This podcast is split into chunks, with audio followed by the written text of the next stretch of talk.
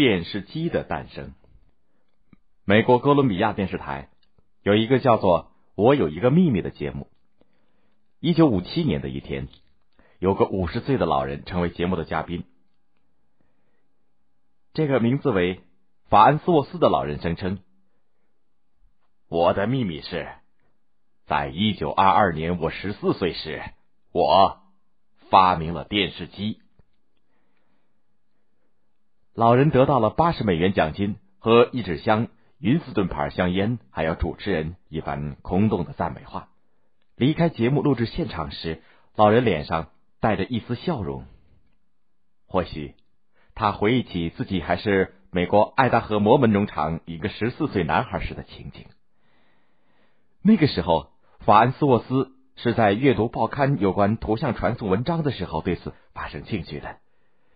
最早的图像传输理论认为，可以把一个图像分割成许多小的像素。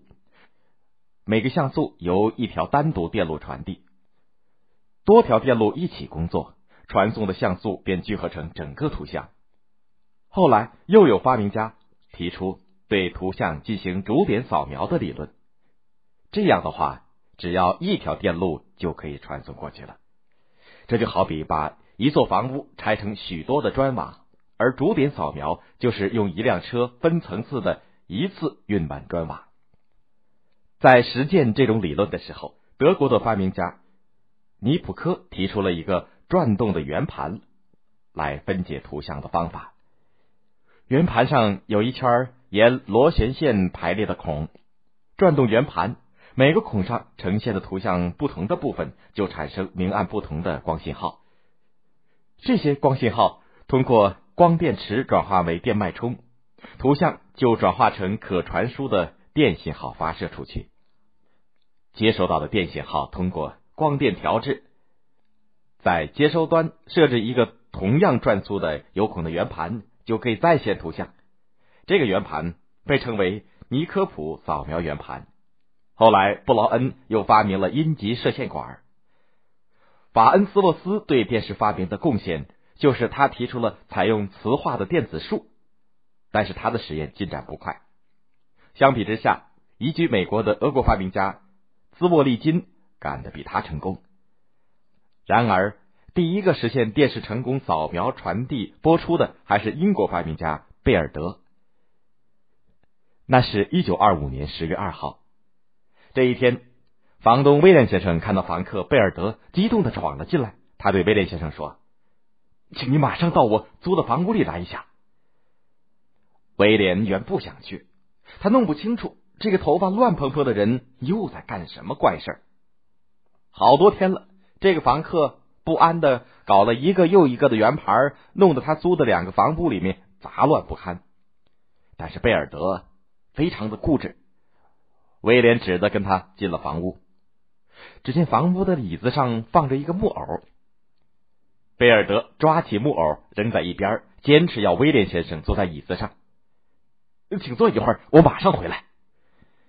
见到贝尔德出了房门，威廉先生就离开了椅子，因为椅子面对着几个大聚光灯，人坐一会儿就热的受不了了。贝尔德离开了这间房屋，又去了另一间房屋。贝尔德是用自制的扫描圆盘和阴极射线管试着扫描、传送和接收图像的。威廉先生眼下待着的那间房屋是贝尔德的扫描播放室。另一间房屋是他的接收室。经过多次试验，今天早上贝尔德已经在接收室里用机器调试以后，看到了扫描播放室里安放在椅子上的那个木偶的图像了。他很兴奋，真想用真人再试一试，就硬拉来房东威廉。